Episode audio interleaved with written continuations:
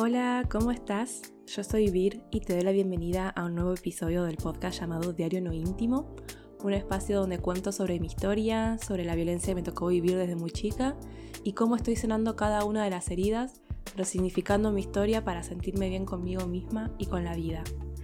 En este episodio voy a hablar sobre aprender a poner límites y a decir que no.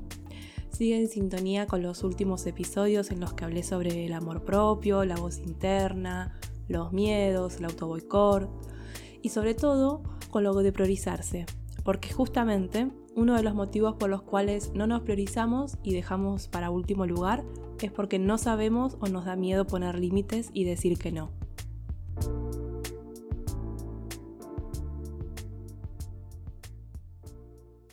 El siguiente episodio está destinado solo para personas adultas. También hago esta aclaración porque voy a hablar sobre temas que te pueden sensibilizar y quizás estás en un momento en el que preferís no escuchar sobre temas sensibles. Si es así, pone pausa y hace o escucha otra cosa que te haga sentir bien. Y si te quedas escuchando el episodio, gracias, muchas gracias. Buenas, buenas, ¿cómo están? Eh, bueno, el tema de poner límites y decir que no es un tema que a mí me causa emoción, emoción de la buena, porque hoy por hoy puedo decir que estoy orgullosa de mí y porque creo en esto. Eh, creo que avancé muchísimo en, esto de, por lo menos, no sé, el último año y medio, eh, el de poner límites, decir que no, priorizarme, valorarme. O sea, es un tema en terapia que era recurrente, eh, que tiene que ver con esto de que yo mm, todavía eh, me conecto con mis emociones, pero del lado del miedo. O sea, me cuesta conectarme con mis deseos. Eh, como que si hago algo, o sea, tal cosa, eh, me moviliza más el lo hago por las dudas que pase tal cosa. O bueno, inserten ahí cualquier miedo. Más que lo hago porque quiero, porque me gusta, porque me llama la atención. Pero es como que hay varias etapas. esto lo estoy recién aprendiendo. Eh, y de hecho, esto siempre digo que no es un proceso lineal, una ruta recta y vas avanzando. No, los procesos de cambio de, patrones de pensamientos, patrones de conducta, o sea, todo proceso en el cual queramos cambiar, aprender para seguir construyendo esa persona que queremos ser, el proceso lo que menos es es lineal. Y, así como cuando se construye una casa no se empieza por las ventanas, no se empieza por los caños, se empieza por los cimientos y después las columnas y después las paredes y así, eh, últimamente estoy entendiendo que la reconstrucción de mi ser incluye una deconstrucción. Porque, a ver, quiero explicarme bien. Desde niña eh, se construyó una vir, o sea, ya hay una vir construida, si hablo de mí en tercera persona. El tema es que esa vida construida eh, lo fue a fuerza de violencia, de abuso, de maltrato, de estrato, eh, de miedo, de desesperanzas, de ganas de no existir en este mundo, de pensar que no vale la pena nada de lo que hace, eh, de ver todo con una mirada negativa, de creer que no le iban a pasar cosas buenas. Y bueno, puedo seguir por un rato más, pero creo que ya se entendió el punto, ¿no? Y esa Vir soy yo, pero no es la Vir que quiero ser. Yo quiero ser una Vir, en primer lugar, libre. Una Vir que pueda conectar con todas sus emociones, o sea, las que causan bienestar y las que causan malestar. Em, que pueda conectar con mis deseos, que me anime a expresar lo que siento sin miedo al rechazo, que me anime a equivocarme sin miedo, porque si bien racionalicé esto de que es necesario equivocarse, que incluso depende de en qué área de tu vida es mejor equivocarte lo más rápido posible para tomar decisiones, eh, que equivocándote un montón de veces es la mejor forma de aprender y que se fije ese aprendizaje, o sea, todo eso lo sé, lo tengo presente y consciente. Pero las cicatrices del pasado no se borran. Entonces están ahí y a veces duele, a veces hablan y traen recuerdos y se ponen en alerta cuando me equivoco, por ejemplo. Y ahora lo que intento hacer, cuando sucede que me equivoco, es ser compasiva conmigo mismo, conmigo misma. Porque, a ver, lo explico. Antes, con todo lo anterior que dije que tengo racionalizado, cuando me equivocaba y se me prendía la alarma, o sea, me daba ansiedad y me enojaba conmigo misma. Que, ¿por qué me estaba dando ansiedad si teóricamente ya aprendí a equivocarme, eh, que, que, equivocarse es de persona justamente y que no es malo, que no pasaba nada? O sea, yo cuando me pasa que me equivoco y me agarra como ansiedad, digo, pero pará, si yo no soy cirujana y, no estoy en, no sé, en el medio de un trasplante y capaz me equivoco en trasplantar, no sé, un hígado y por otro riñón, qué sé, por un riñón, qué sé yo. Y me enojaba conmigo misma y dejaba que reaparezca esa voz crítica y cruel, entonces me enojaba aún más porque sentía que entonces es re difícil poder cambiar un patrón de pensamiento o un patrón de conducta y y al mismo tiempo es como abrir una puerta y dejar que entren todas las emociones que me causan malestar justa, juntas. ¿Se vieron como las enfermedades del señor Burns queriendo pasar por la puerta? Bueno, así es cuando aparece la voz crítica, pero en vez de, bueno, de enfermedades son todas críticas y demás. Entonces, claro, yo entraba en un espiral profundo en el cual me voy hundiendo más y más y si bien ya aprendí a salir, o sea, salgo de ese estado, a veces lleva bastante tiempo. Em, porque cada vez que me pasa esto, o sea, cada vez que me pasa eso de, mm, dejar que la voz crítica toque el botón y empiece, empiece, y yo me empiezo a, hundir eh, eh, en un lado muy oscuro, em, cada vez que sucede eso, es como si fuera el ave fénix que se prende fuego. Bueno, en mi caso sería más también eh, que me hago en lágrimas de desesperanza. Pero bueno, en verdad también es prenderme fuego, ¿eh? porque aparecen emociones muy del fuego, muy violentas, o sea, la bronca, la ira, el odio por todo lo que me tocó vivir, y no solo lo que me tocó vivir, o sea, que hayan sido tantas situaciones. Porque no es que me pasó una sola cosa, ponele, no sé, el accidente. No, o sea, mi padre me empezó a pegar cuando tenía tres años, tres años y medio. Y miren a cualquier niña de tres años y medio. Mírenla y vean lo chiquita que es. Bueno, también con los niños, no, no, no estoy haciendo distinción de género. Pero quienes tuvieron contacto con niños o niñas de esa edad, ¿se imaginan pegándole todos los días? Y también se imaginan a, esa misma niña que, sufre violencia intrafamiliar, que abusen y le rompan la inocencia a los nueve años. Y después los dos el accidente. Entonces, no solo lloro, también me enojo, porque... Eh, me emocioné, esperen.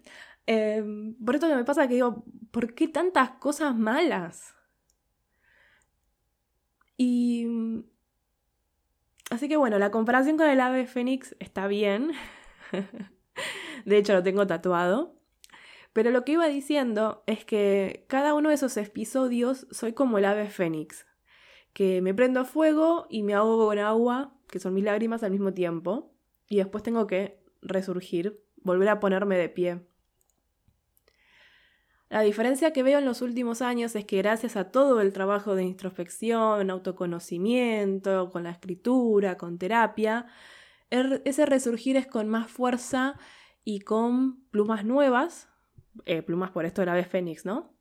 Em, es con más fuerza, porque resurjo con más conciencia, con más consciente del proceso y, y resurjo también un poco más compasiva que la vez anterior porque antes también estaba el enojo por tener que pasar por, esos momentos, por esas crisis. O sea, me enojaba tener que, no sé, perder tiempo en esas crisis de angustia en vez de, no sé, estar haciendo otra cosa que quiero hacer. Eh, o sea, como que ni siquiera, o sea, me enojaba por tener que estar pasando por, eh, por estar conectando con, con, emociones y tener que decir, bueno, una pausa porque me siento mal, necesito trabajar esto. Era como, no sé, Em, si pudiera ser robot, en, ese entonces lo, elegía, por ejemplo. De hecho, me hablaba mucho, hay, algo que...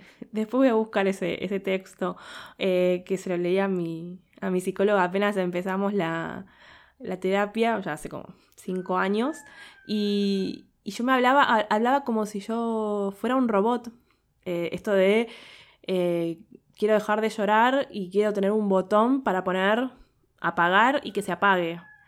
Eh, muy fuerte. entonces, les decía esto que me enojaba tener que, no sé, perder tiempo en esas crisis de angustia y, y bueno, antes, después de esa crisis, mi voz interna eh, que, la, voz interna crítica, me juzgaba por haber tenido esas crisis.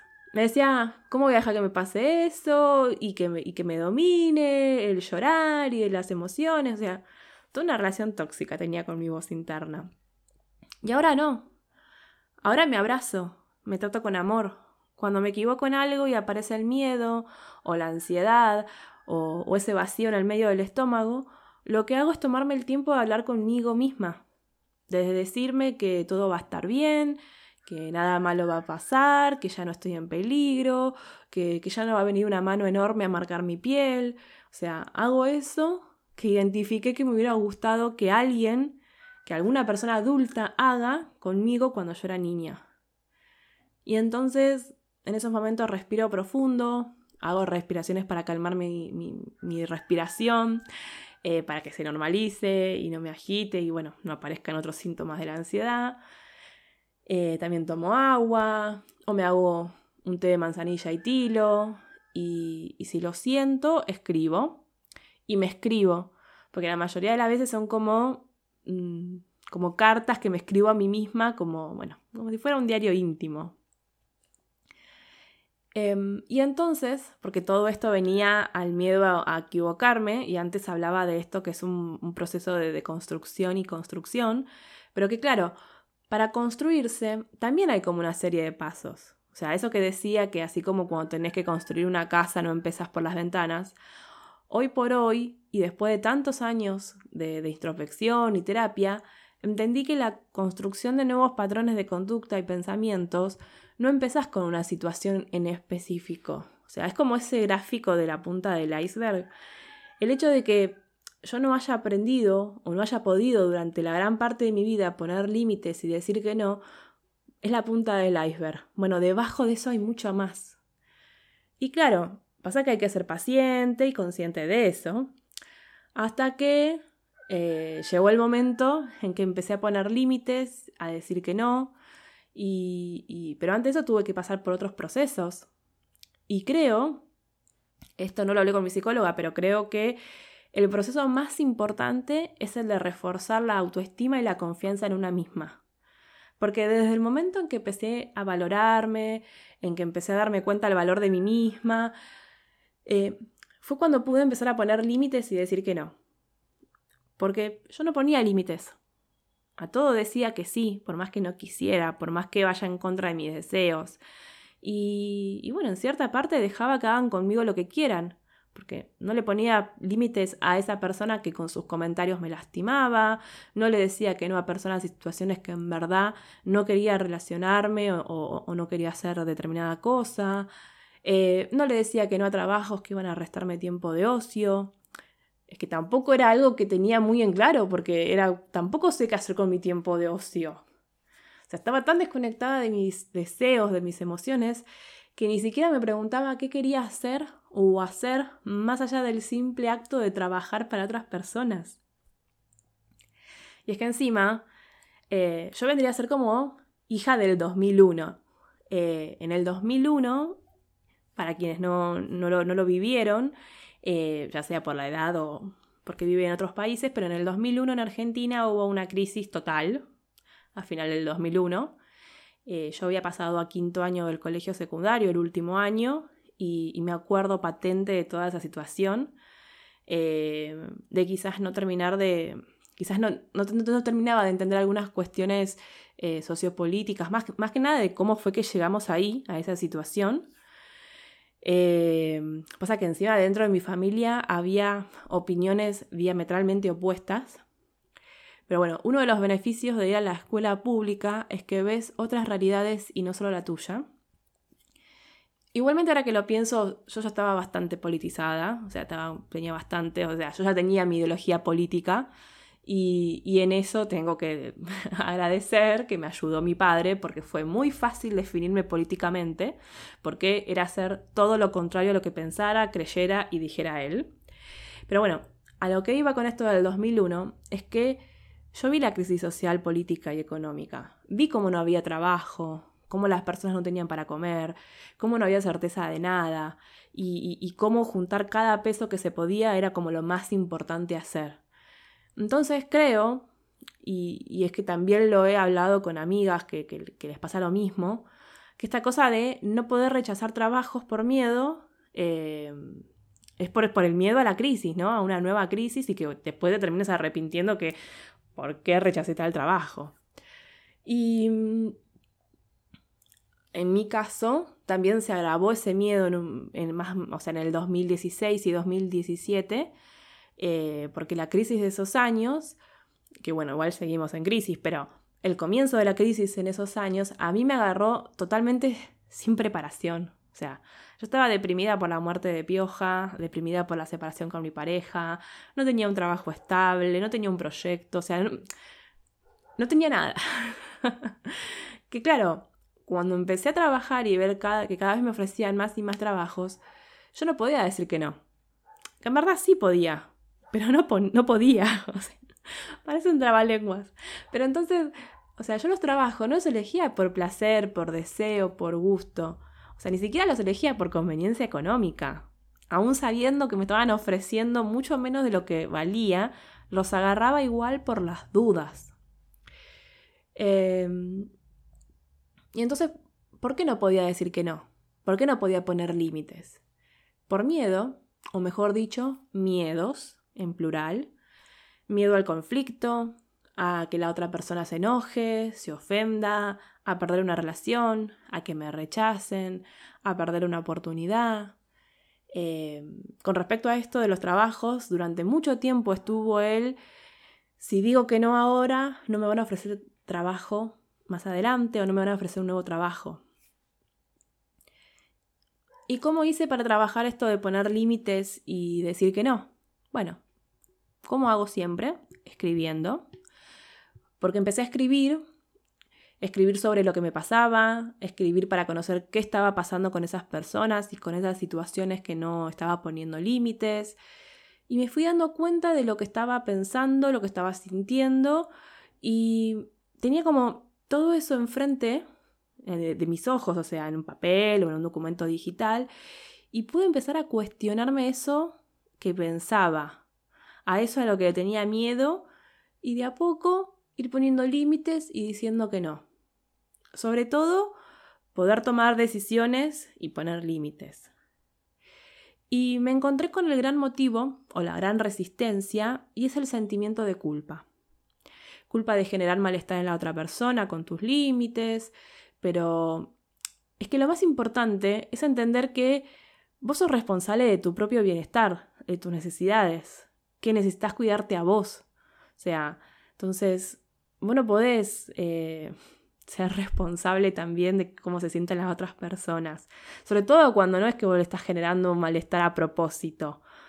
Eh, también es la culpa de sentir que, te estás llegando más de lo que necesitas, eh, en esto del trabajo digo, y que después ves que otras personas no tienen.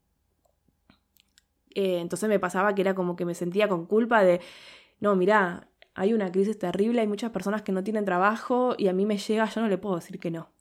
Y ahora lo veo de otra forma, porque ahora lo que hago justamente es intentar dar una mano a personas que no tienen. Empecé a relacionarme con, con otras personas que también trabajan en mi mismo rubro, más allá de las personas con las que trabajaba. Eh, entonces eso también me da la posibilidad de que si a mí me llegaba un trabajo y yo no lo quería hacer o no podía, eh, poder recomendar a otras personas. Eh, que igualmente ese es otro proyecto que tengo, pero que ni lo empecé, que, eh, que involucra también esto de justamente compartir mis conocimientos y experiencias para aquellas personas que quieran trabajar de lo mismo que, hago yo. Y, no sé, me encantaría como tener un, un foro, un foro. ¿Qué edad tenés? 37, gente. Yo estoy de la época del foro. o no sé, un lugar donde compartir las búsquedas laborales que hay eh, o enseñar cómo encontrar esas búsquedas, en fin, que me voy por las ramas, sino con ese proyecto. Em, pero como decía, estaba ese miedo a que poniendo límites y diciendo que no, me iba a perder de, oportunidades. Eh, entonces pensaba que, no sé, agarrando todo el laburo que pudiera, iba en algún momento a aparecer esa gran oportunidad. Y no, no es así. O sea, si estás totalmente desconectada de tus deseos, de tus emociones, por no tener tiempo de ocio, no tener tiempo de reflexión o tiempo de decidir lo que realmente querés hacer, ¿cómo te vas a dar cuenta cuando aparezca esa oportunidad? ¿O cómo te vas a dar cuenta de que esa es la gran oportunidad? Y sobre todo me acuerdo que, o sea, de un planteo que me hizo mi psicóloga y cuando me lo dijo, no le creí, o sea, le dije sí, sí, pero por dentro pensaba que me estaba diciendo algo para, no sé, hacerme sentir bien. Y hablando sobre esto de los límites y las oportunidades, me acuerdo que me preguntó, ¿qué pasaría si te digo que diciendo que no, que poniendo límites, no es que vas a perder oportunidades, sino por el contrario van a aparecer nuevas oportunidades? Y me acuerdo que pensé, chao, perdí a mi psicóloga, se unió al New Age y ahora que empieza la frase del tipo lo que sucede con bien y toda esa boludez, y yo dije, no. Y al final no, o sea, tenía razón. Y no es que se trata de magia o esas cosas, pero el primer paso para, para siempre, o sea, eh, el, primer paso siempre es cuestionarte el pensamiento o la creencia que tenés. Preguntarte si eso que, que pensás, que crees, es tal cual o si no existe otra cosa. ¿No? O sea, ella lo que hizo con esa pregunta es como, che, vos pensás que esto es así, y si fuera así, ¿cómo sería? Y es como, ah, ya lo conté, pero bueno, lo cuento de nuevo para darle contexto. A fines del 2020 descubrí que quería darle vida a este proyecto porque conecta con, el sentido de mi vida, o sea, le da sentido a mi vida hacerlo, eh, porque me gusta, me hace bien, me genera bienestar, pero claro, fines del 2020, todavía en pandemia, venía de meses duros con respecto al trabajo, porque bueno, a pesar, o sea, comienza la pandemia y a mí se me cae el 70% de los trabajos. Y me acuerdo que si bien había dicho que no quería volver a esa locura de trabajos que tenía antes de la pandemia, apenas empezó a reflotar la cosa, agarré cuanto laburo pude y sí pensarlo. Eh, entonces, a fines del 2020, pensando y proyectando el 2021, eh, fui como identificando qué cosas quería cambiar en mi vida. Y bueno, una de esas era el cliente que más trabajos me daba, y, me acuerdo que eh, me había hecho como todo un plan para ir bajando de a poco la cantidad de trabajos y demás. Pero bueno, terminó sucediendo una situación que hizo que tomara la decisión a fines de enero, o sea, a principios de, febrero del 2021, que era tipo directamente dejar de trabajar en marzo. que bueno, después hablando llegamos a un acuerdo y no sé, me quedaba con un 20% de los trabajos, ponele. Eh, pero bueno, claro, mitad de febrero ya había renunciado a un montón de trabajos y no estaba planeado, porque además yo trabajo de forma independiente y a veces es medio una trampa, porque trabajas de forma independiente pero con obligaciones y responsabilidades como si fuera en relación de dependencia, pero sin los beneficios de trabajar en relación de dependencia. Y bueno, justamente eso sucede cuando no pones límites o no planteas lo que querés a cambio de, o sea, de hacer lo que te piden, ¿no? Entonces, eh, me acuerdo que empecé a comunicar lo que quería, lo que sentía, lo que deseaba, o sea, conectarme con, mis emociones. Eh, empecé a imaginarme realmente, no sé, siendo una profesional que pone límites, que dice hasta acá sí, hasta acá no. Eh, y aparte, bueno, yo necesitaba también empezar a practicar lo que iba aprendiendo. Cuestión que era, no sé, 20 de febrero. Y, y si bien un, poco me preocupaba el tema económico, también ya estaba en un momento en el que me valoraba a mí misma, eh, valoraba mi experiencia, mi forma de, de trabajar. Entonces sentía como esa cosa de me reinventé tantas veces, esta será una vez más. Y, y, mucho eso de decirme a mí misma, yo soy de encontrar, yo soy capaz de encontrar trabajo en cualquier lugar. O sea, eso me daba muchísima confianza en mí misma. Era como, no importa, vamos para adelante, vos sos capaz, vos podés. Les digo que igual un poco de vértigo sentía de sentirme así, ¿eh? Porque por momentos pensaba, no sé, ¿me estará dando un exceso de confianza? como lo opuesto a no tener confianza. Eh, pero no, creo que fue 20 de febrero que me llegó un mensaje de una persona que, que sabía a qué me dedicaba y que tenía un proyecto con otros profesionales de la salud y que necesitaban ayuda con las redes sociales y su sitio web.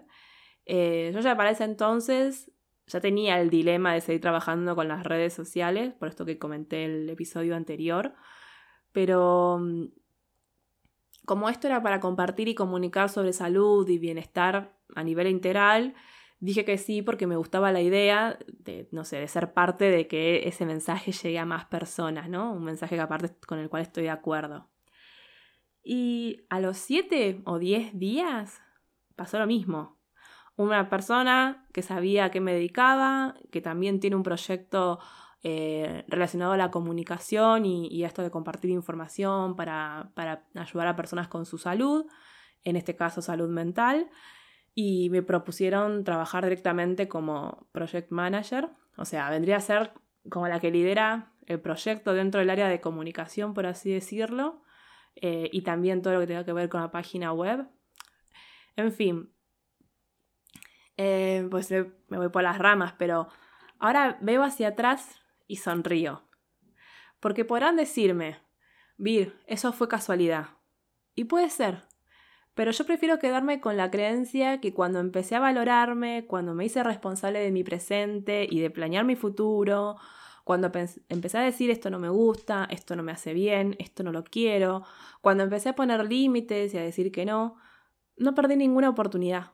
Por el contrario, aparecieron nuevas oportunidades que me ayudaron a crecer tanto profesionalmente como a nivel personal. Y es un trabajo de introspección muy importante, porque me acuerdo de estar escribiendo y pensando y salió un enojo muy fuerte porque pensé, ¿Cuántas veces eh, te piden algo y dejas de hacer lo que estás haciendo para complacer a esa persona?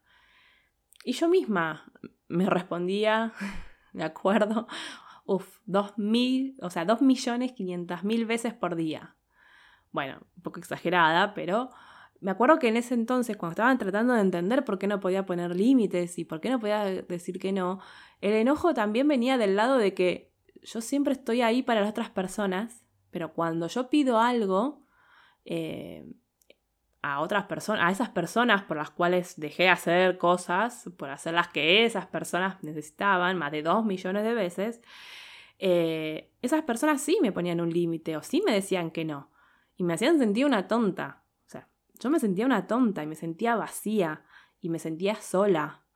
Y, y, se reforzaba esa creencia de que el mundo es injusto, una mierda, porque al fin, o sea, yo siempre predispuesta para las demás personas y cuando yo necesito ayuda, qué onda. Bueno, ya se imaginarán cómo, cómo empieza la voz, ¿no? y sigue. Y que además la pandemia fue como la última gota que rebalsó el vaso en ese sentido. Porque justamente a mí la pandemia me hizo ver esa diferencia, o sea, esa injusticia y esa cosa desigual que había en varias de mis relaciones de ese momento. Eh, pero ese enojo y esa desesperanza que surgió como con la última gota del vaso, que como digo fue la pandemia, me hizo cuestionarme. Y claro, me acuerdo de esto de pensar de ¿por qué no ponía límites? ¿Por qué no, por qué no podía decir que no? ¿Por qué no me priorizaba? Y, escribiendo, escribiendo, apareció esto, lo de la culpa, ¿no? Y apareció la creencia que poner límites y decir que no y priorizarme son actos egoístas. Pero al mismo tiempo estaba esto de ¿y por qué soy la única que no soy egoísta? ¿Por qué yo tengo que decir todo que sí y estar disponible para el resto de las personas y el resto de las personas no se comporta de la misma manera que yo? Y cuando entendí que poner límites y decir que no no son un acto egoísta, sino un acto de autocuidado y un acto de eh, quererme a mí misma, de respetarme, de respetar mi tiempo, que también es un acto de autoconocimiento porque empezás a conectarte con tus deseos más profundos, ahí fue cuando me puse como objetivo real querer aprender a poner límites y decir que no. Eh, no sé si les pasó a todas las personas que les inculquen de una manera u otra estas creencias eh, de que, no sé, poner límites y decir que no es de egoísta, pero hay que sacarse las ideas estas, ¿no? De que poner límites y decir que no es de egoísta o de malas personas. Porque encima también eh, en muchos casos está eso de que, ah, no sé, hay que sacrificarse por las demás personas. Y bueno, si nos contaron o nos cuentan que otros se sacrificaron por nosotras, bueno, allá ellos, yo no tengo por qué hacerlo. O en todo caso, si quiero, si lo hago es porque soy consciente que quiero hacerlo. Y esto que decía al principio, que te guíe el deseo y no que te domine el miedo.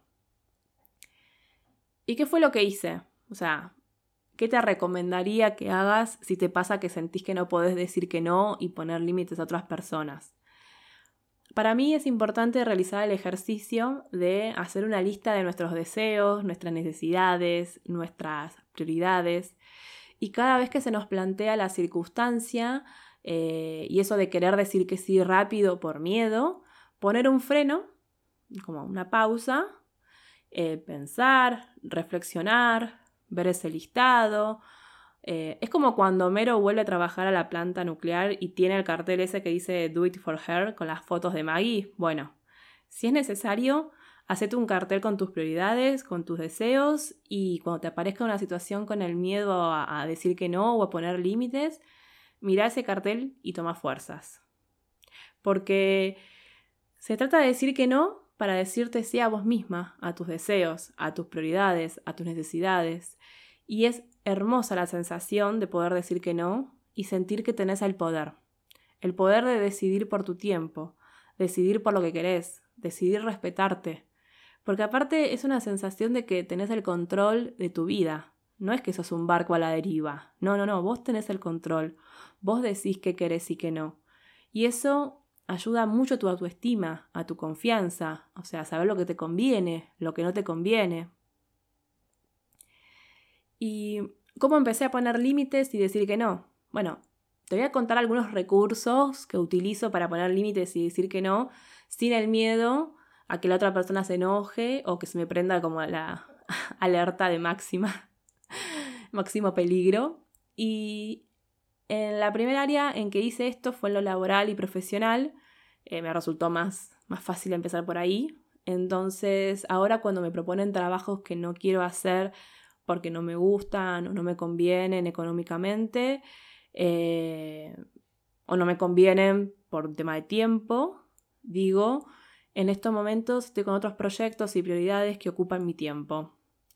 Y a veces, si es que me gustaría hacerlo, pero en estos momentos realmente no tengo tiempo, eh, porque tengo otros trabajos, eh, aprendí a decir a esas personas, mira, hasta julio no puedo tomar más trabajos. De hecho, me pasó el año pasado, eh, una persona vino recomendada por otras dos personas con las que trabajé, era un trabajo de escritura, de una redacción de texto técnico además. Y bueno, eh, me escribió el primero de noviembre que para el primero de diciembre necesitaba que yo le entregue un trabajo de redacción que de entre 50 eh, y 70 páginas. Que además las personas vienen con, ay, me tenés que escribir sobre este tema. Necesito 50 páginas. Sí, está bien, pero no es solamente escribir, hay todo un, tiempo de, investigación y demás que, bueno, no es solamente escribir. Pero me acuerdo que le dije que no, que hasta mitad de enero estaba con otros trabajos y prioridades. Y me dijo, eh, bueno, sí, que iba a ver qué hacía. Y como a los 20 días me escribió para decirme que estaba bien, que si el trabajo lo podía arrancar en enero, él lo aceptaba. Y bueno, así terminé arreglando para empezar a hacer ese trabajo el 15 de enero o 20 de enero, no me acuerdo. Y, y esto de poner ese límite desde el otro lado, o sea, de la persona que recibe ese límite por nuestra parte, eh, muchas veces es visto como que valoramos nuestro tiempo y nuestro trabajo. Eh, y, transmitimos eso, de que, le damos, que nos damos valor. Em, y si por algún motivo, no sé, me agarra justo en un momento con la guardia baja, aprendí a decir, déjamelo pensar y te cuento. Y bueno, así afrontar esa decisión otro momento u otro día en que me sienta mejor y con más fuerza. Después es analizar si realmente vos podés ayudar a esa persona. Porque si alguien viene y me pregunta sobre, no sé, ingeniería, y bueno, no, en vez de meterme a hacer un mini curso para poder ayudar a otra persona, mejor decir que no sabes, que no es tu rubro, que no tenés esos conocimientos y que lo ideal es buscar a una persona que sí tenga esos conocimientos. Y ahí entra otro tema, y es el dejar de tener miedo a no saber, que para mí es un miedo. Eh, me pasa mucho de esto, ¿eh? Eh, porque soy una persona que me, encanta aprender cosas nuevas, me encanta saber, me, me encanta acumular conocimiento totalmente random. en algún momento me va a servir esto que estoy leyendo, tengo mucho como esa filosofía, pero, pero un, miedo que, que, tenía eh, justamente para, empezar con, este proyecto, con esto que les conté hace, hace un rato, era esto de no saber, porque con este proyecto que, quiero compartir mis conocimientos y experiencias para ayudar a otras personas que, recién empiezan. Y me acuerdo que una de las cosas que, me frenaba hacerlo es, mirá si me preguntan algo que no sé. Y, y así como en el episodio anterior conté algo que me dijo Angie cuando hablamos del auto boicot, con este tema también me dijo algo con su hermosa sinceridad que me hizo darme cuenta que me estaba como enredando yo sola con ese miedo porque yo le decía, no, tengo un montón de ideas, de videos, tutoriales para hacer y subir en YouTube, pero mirá si me preguntan algo y yo no sé. y me acuerdo que me dijo, Encima que estás haciendo un video para contar tu experiencia de ayudar a otras personas, si viene uno y te pregunta algo que no sabes y vos le decís que no sabes y te insulta, el que está mal es esa persona, no vos que no sabes. No puedes saber de todo.